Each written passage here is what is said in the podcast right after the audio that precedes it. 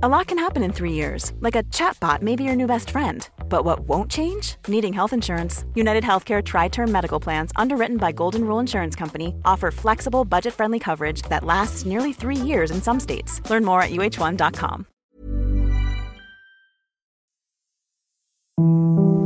Hier ist der astrologische Podcast Astropod. Das ist die 106. Folge. Des Astropod, des astrologischen Podcasts. Heute leider ohne Kati Kleff und ohne John Ruhrmann.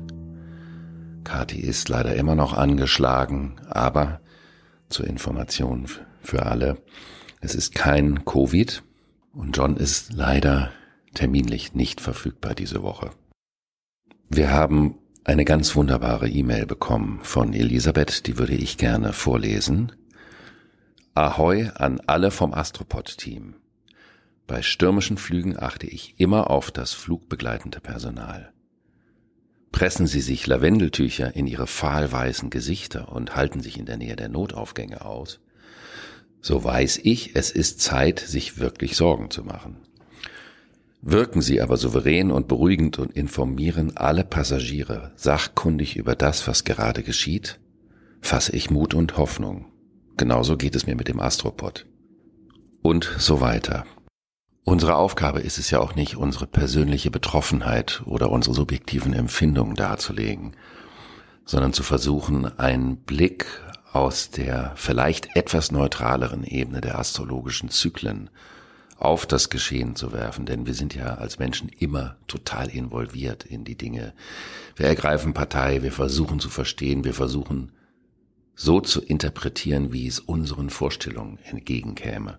Und gerade in solchen Zeiten ist es eine ganz große Herausforderung, was die astrologische Zuordnung der aktuellen Konstellation anbelangt. Ich war vor kurzem auf einem russisch-deutschen Abendessen geladen.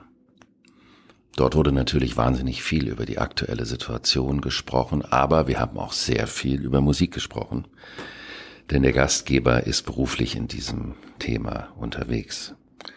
Es ist ja ein Unterschied, wenn man die Dinge aus den Medien hört oder wenn man Menschen, die von den Themen betroffen sind, unmittelbar in seinem Umfeld erlebt. Ähnlicher ging es mir, als ich gerade am Berliner Bahnhof ankam und der überfüllt war mit ukrainischen Flüchtlingen und man das zum Greifen nah hatte, was das eigentlich mit den Menschen macht. Wir sprachen über Tschaikowski, von dem ich persönlich der Meinung bin, dass er der erste Filmkomponist der Musikgeschichte ist, was mein Gastgeber befürwortete. Und wir sprachen über meinen Lieblingskomponisten oder einen meiner absoluten Lieblingskomponisten, den Russen Alexander Skriabin. Skriabins Musik ist sehr verrückt, er war auch ein ziemlich durchgeknallter Vogel. Und seine Musik passt vielleicht so ein bisschen wie unsere Astrologie, nicht wirklich in eine bestimmte Kategorie. Sie bewegt sich zwischen den Welten. Es war für mich wundervoll, dass der Gastgeber Skriabin selbstverständlich nicht nur kannte, weil das ja zu seinem Beruf gehört, sondern seine Musik auch ganz besonders liebte.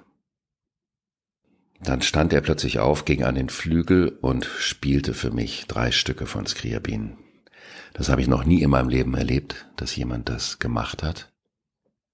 Und es erschütterte mich durch Mark und Bein. Ich war wirklich vollständig ergriffen. Die bizarre Schönheit dieser Musik, die russischen Stimmen im anderen Zimmer, das war zauberhaft schön und so unfassbar schmerzhaft zugleich. Und es machte die Diskrepanz dessen, was gerade in der Welt passiert, noch viel greifbarer. Denn das Wunderschöne, was aus dieser Kultur kommt und das Grauen, was jetzt geschieht, sind so weit wie möglich voneinander entfernt wie das Erdreich von der Luftepoche. Menschen reagieren oft hilflos, wir sind ebenso veranlagt. Aber eine solche Situation kann es einem auch nochmal bewusst machen, wie verkehrt es ist, wie falsch das ist, in einer solchen Zeit Russenbashing zu betreiben, Menschen auszuschließen, weil sie dieser Kultur angehören. Wenn sie in Institutionen sind und sich öffentlich nicht gegen diesen Krieg abgrenzen, ist das eine andere Geschichte. Aber darauf bezieht sich diese Aussage nicht. Wenn man die Menschen, die damit nichts zu tun haben, aber aus dieser Kultur kommen, ausgrenzt, dann verhält man sich genau so wie diejenigen, die diesen Krieg gerade anzetteln, nämlich mit einem polarisierenden Schwarz-Weiß, was der komplexen Wirklichkeit nicht gerecht wird. Und der Verlust von Komplexität ist das größte Übel am Ende des Erdreichs. Die Komplexität ist das, was eine Kultur ausmacht. Das ist die Vielschichtigkeit der Empfindungen, der Denkvorgänge, des Vermögens, Dinge zu erfassen. So wie diese wundervolle Musik von Alexander Skriabin oder ich persönlich finde auch die russische Sprache eine zauberhaft schöne Sprache ist. Genauso wie die ukrainische und viele andere Sprachen der Welt. So ist die polarisierende Schwarz-Weiß-Reduktion des Lebens auf für oder gegen Ja oder Nein einfach zu wenig an einem solchen historischen Zeitpunkt. Nun wollen wir uns dem Thema des Karma-Komas in der aktuellen Situation zuwenden und etwas über die astrologischen Herrscherzusammenhänge im sprichwörtlichen Sinne in Augenschein nehmen und betrachten. In einem Horoskop gibt es die astrologischen Zeichen und denen werden die Planeten zugeordnet und daraus ergibt sich ein sogenanntes Herrschersystem. Dieses Herrschersystem ist überpolitisch. Man könnte also sagen, es ist ein kosmisches Herrschersystem. Das klingt vielleicht ein klein wenig pathetisch, ist aber relativ simpel gemeint. So kann man zum Beispiel sagen, dass dem Zeichen Widder der Planet Mars zugeordnet wird. Und dann könnte man sagen, wenn um den 21. März in einem Jahr die Sonne in den Widder läuft, der Mars eine ganz besonders große Rolle spielt. Man kann auch sagen, der Mars beherrscht zu dieser Zeit die Sonne und der Mars symbolisiert die Durchsetzung des Neuen, also im Sinne von der Geburt von einem neuen Leben. Und dafür braucht es die Willenskraft der Selbstbehauptung, um überhaupt in das Leben einzusteigen. Danach kommt die Stierzeit im Jahr und die wird dann von der Venus beherrscht. Da geht es um die Natur, um die Erde. Es geht um die Blüte, um die langsame Entwicklung. Danach kommt die Zwillingezeit und die wird von dem Merkur beherrscht. Das ist das Ausstäuben der Informationen in alle Himmelsrichtungen, auch das Ausstäuben der Samen in alle Himmelsrichtungen. Und danach folgt die Mondzeit und man kann sagen, da geht es wieder nach innen, das ist das Zeichen Krebs. Das ist jetzt nicht gemeint als ein Astrologiekurs, sondern als eine kleine Antizipation des Verständnisses, wie die astrologischen Zusammenhänge funktionieren und warum bestimmte Planeten, also bestimmte Energien oder bestimmte Themen, bestimmte Zeiträume beherrschen. Das Wichtige in der Astrologie ist das Zyklische. Und das bedeutet, alles ist immer nur auf Zeit. Das ist natürlich etwas, was den weißen, linear denkenden Männern des Patriarchats aus dem Erdreich schwer fällt zu akzeptieren. Denn sie wollen, dass ihr Wirken immer auf Ewigkeit angelegt ist. Aber das zu starke Wollen verscheucht auf Dauer das Leben. Das ist so ein bisschen wie in der Kunst. Wenn man zu viel will, dann kippt das Ganze. Und dann ist es keine Einladung mehr, ist keine Inspiration mehr, um in Werken etwas zu entdecken, anstatt dass der sogenannte Künstler dem Betrachter etwas aufs Auge drückt oder seine Meinung überziehen möchte.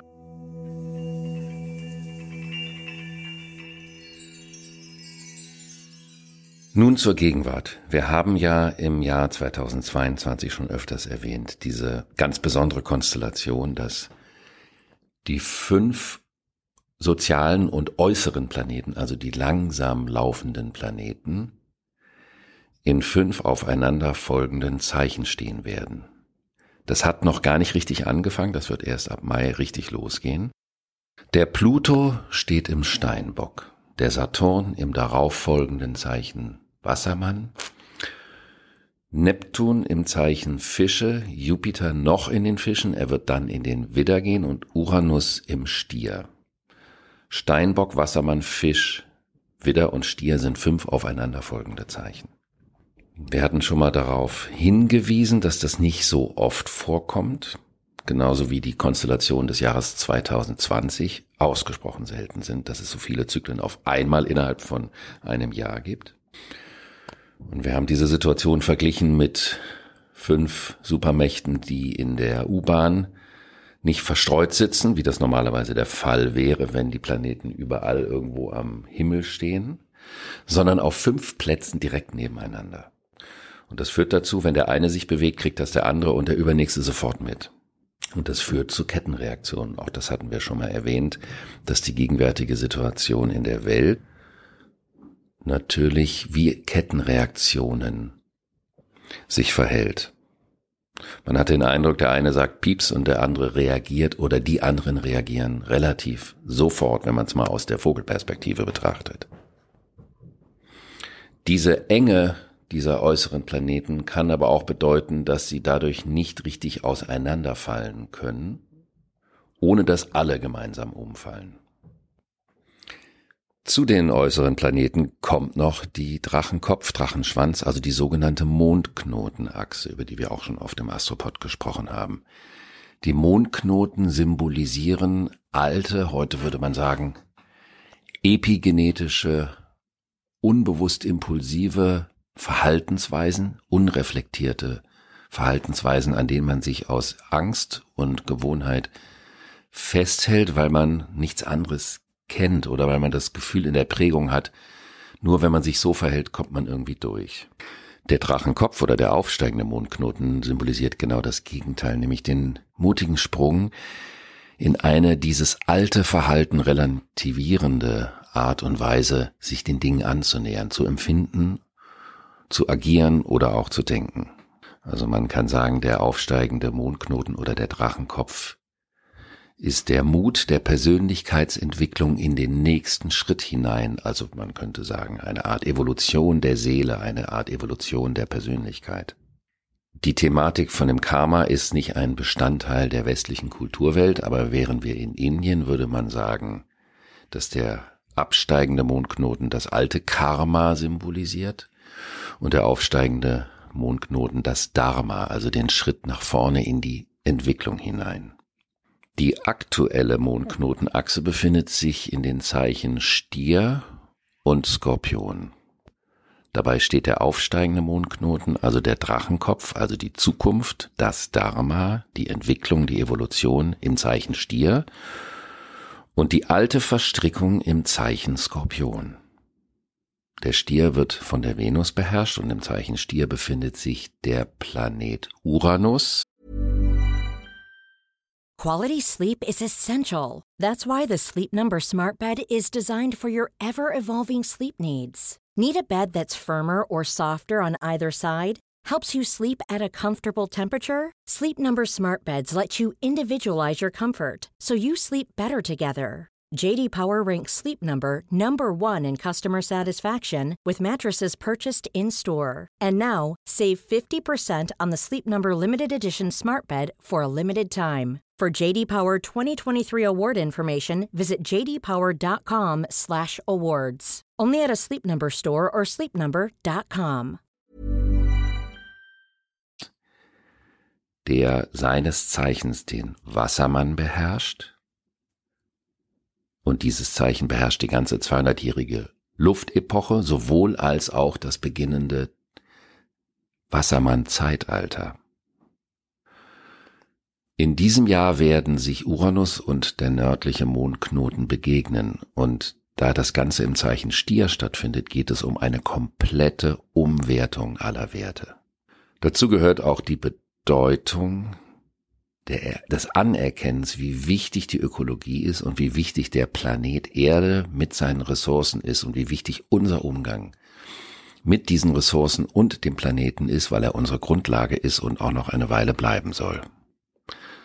Das heißt, wenn man in der Gegenwart eher daran denkt, aufzurüsten, anstatt in die Erhaltung der Natur zu investieren, ist das eine Zerrissenheit zwischen dem alten Gedanken der Machtkontrolle, Skorpion, der absteigende Mondknoten oder Drachenschwanz, die Kontrolle und die Macht über die Situation und die Frage, wohin oder worein muss man die Ressourcen stecken?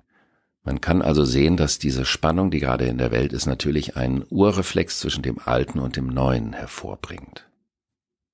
Zum Zeichen Skorpion gehört ja nicht nur das Thema Macht und Kontrolle, sondern vor allem die Bündnisse und die Pakte, die die Kontrolle über die Situation absichern sollen. Das Zeichen Skorpion ist kein schlechtes Zeichen, das hat oft so einen schlechten Ruf. Das liegt aber nicht an dem wirklichen Verständnis des Zeichens selbst. Das Zeichen Skorpion symbolisiert die Notwendigkeit des symbiotischen Miteinanders, damit etwas Neues entstehen kann. Man könnte sagen, ohne Männlein und Weiblein gibt's keine Fortpflanzung. Und das ist bereits eine Symbiose, ein aufeinander angewiesen sein, um neues Leben erzeugen zu können oder neues Leben entstehen lassen zu können. Selbst wenn man sich das Leben von der Samenbank holt, braucht es beide Komponenten dazu. Das als Beispiel, wie so eine Symbiose gemeint sein kann. Also ist das Zeichen Skorpion von Hause aus überhaupt nichts Verkehrtes, sondern etwas Wichtiges, etwas, die Prozesse des sich auf etwas einlassen Vertiefendes, etwas Konstruktives. Wenn es aber die Position der epigenetischen Vorprägung, also des Karmas oder der Vergangenheit einnimmt, dann kann man von einer ängstlichen Verhaftung an Kontrollmechanismen sprechen.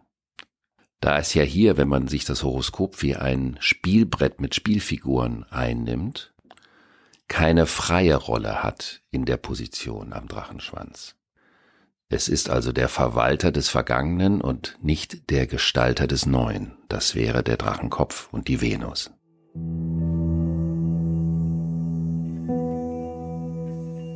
Das, was auf der großen Bühne zu erleben ist, können wir natürlich auch im Privaten erleben. Wie reagieren wir auf die Situation, die gerade geschehen? Inwieweit tendieren wir dazu, an alten, unlebendigen Pakten festzuhalten aus Angst vor der Ungewissheit? Wo sind wir trotzdem mutig und wagen den Schritt aus alten, vielleicht auch toxischen Bindungen raus? Und wo sind wir zerrissen? Genau an der Stelle kann man die Thematik des Drachenkopfes und des Drachenschwanzes in seinem eigenen Leben erkennen. Beide Zeichen, Skorpion und Stier, handeln von der Sicherheit. Skorpion ist die Sicherheit durch den Pakt und Stier ist die Sicherheit, die ich selber für mich brauche, mein eigenes Bankkonto, das Brot im Schrank. Jetzt gehe ich noch einen kleinen Schritt weiter. Die langsam laufenden Planeten laufen langsam, das bedeutet, sie verweilen lange an einer bestimmten Stelle des Tierkreises, weshalb man sagt, sie geben die großen Themen einer Zeit vor. Das größte Thema ist der Epochenwandel vom Erd zum Luftreich. Das ist also relativ simpel in der Astrologie, die Geschwindigkeit der Planeten und ihr Verweilen in bestimmten Tierkreiszeichen sagen, das ist das große Szenario. Und die Bewegungen der schnellen Planeten, zu denen gehören Mars, Venus, Merkur und Mond, sind das Herunterbrechen der großen Themen auf die alltägliche Ebene. Deswegen spricht man von Auslösern, dass die schnelleren Planeten Auslöserfunktionen in ihren Zyklen haben. Die schnelleren Planeten bringen also nicht die Inhalte, sondern sie brechen die Inhalte runter in den Alltag. Mars und Venus sind Ende Februar über den Pluto gelaufen. Das Thema Pluto im Steinbock, da befindet er sich, wurde also durch die Mars-Venus-Konjunktion ausgelöst. Die befand sich auf dem Pluto. Da der Pluto den südlichen Mondknoten, also den Drachenschwanz beherrscht, denn der steht im Skorpion und der Skorpion wird dem Pluto zugeordnet, kann man aus dieser Verbindung sagen, dass eine Aktivität, die unter dieser Konstellation initiiert wird, aus den Motiven der ungelösten Epigenetik oder des ungelösten Karmas oder der ungelösten Ängste initiiert wird. Das führt also zu einer Verstrickung in das, von dem wir eigentlich weg sollen. Putin hat in seinem persönlichen Horoskop wenn die Daten stimmen, den Pluto direkt am südlichen Mondknoten, also am Drachenschwanz. Ich versuche das so zu erklären, dass man als Nicht-Astrologe das nachvollziehen kann, also auf dem Spielbrett. In der Gegenwart steht der Pluto als Figur auf dem Spielbrett woanders als der südliche Mondknoten, beherrscht ihn aber. In dem Horoskop von Putin, wenn man das sich als Spielbrett vorstellt, steht der Pluto und der südliche Mondknoten an der gleichen Stelle. Sie befinden sich in einem anderen Zeichen, aber die Thematik ist dadurch die gleiche. Zumal, wenn also die Geburtszeit und der Tag von Putin stimmen, hätte er einen Skorpion-Aszendenten und dann wäre diese Konstellation die wichtigste in seinem Horoskop. Man könnte sagen, das Festhalten an alten Machtstrukturen. Anfang März sind Venus und Mars in das Folgezeichen Wassermann weitergewandert und das Zeichen Wassermann wird von dem Uranus beherrscht. Und dieser Uranus ist der Epochenherrscher. Wir haben ja oft gesagt, dass die Entfaltung einer neuen Epoche eben nicht etwas ist, was von heute auf morgen geschieht. Und dass es viele Umwege braucht in die Vergangenheit, Schleifen in den alten Schlamm, um dann irgendwann nach vorne weiterschreiten zu können. Und dieses nach vorne schreiten ist eben kein lineares Schreiten. Das war das Denken des Erdreichs. Es ist ein Schreiten in Zyklen, wie Wellen bei Ebbe und Flut vor und zurück. Kreise ziehenderweise. Es ist das Bild der Spirale, die sich nach oben oder unten dreht. Am Dienstag gibt es eine sehr wichtige Konstellation, die allerdings weniger mit Fakten als vielmehr dem Bewusstsein zu tun hat. Die Sonne läuft über den Neptun im Zeichen Fische, beide, und bilden einen harmonischen Aspekt zu dieser Karma-Achse, zu der Mondknotenachse. Wir sind alle betroffen und trotzdem heißt das noch lange nicht, dass wir wirklich verstehen können, und das bezieht sich auf alle Beteiligten, was gerade wirklich geschieht. Diese Konstellation lädt dazu ein, zu versuchen, den größtmöglichen Blick, das größtmögliche Gefühl für die Bedeutung dessen, was gerade geschieht, zu bekommen. Vielleicht auch, um die Demut zu entwickeln, zu begreifen, wie klein der menschliche Wille ist, wenn es um viel größere Zusammenhänge des Lebens geht. Es wäre schön, wenn wir in eine Epoche kommen, in der die Demut eine größere Rolle spielt. Und das kann uns natürlich auch nur dann gelingen, wenn wir viel mehr weibliche Kräfte in Führungspositionen haben. Und zwar nicht, wie auch schon mal erwähnt, durch Quotenregelungen, sondern durch das Bewusstsein der ausgleichenden Notwendigkeit. Ich danke euch für das Zuhören, für eure Treue, für eure Briefe, für eure unfassbar vielen wundervollen Nachrichten und wünsche euch eine gute Woche und wir hören uns dann wieder. Bis dann.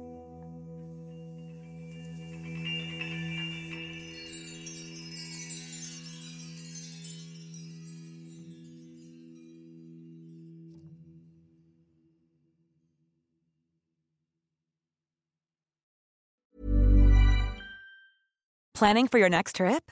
Elevate your travel style with Quince. Quince has all the jet setting essentials you'll want for your next getaway, like European linen premium luggage options, buttery soft Italian leather bags, and so much more. And is all priced at 50 to 80% less than similar brands.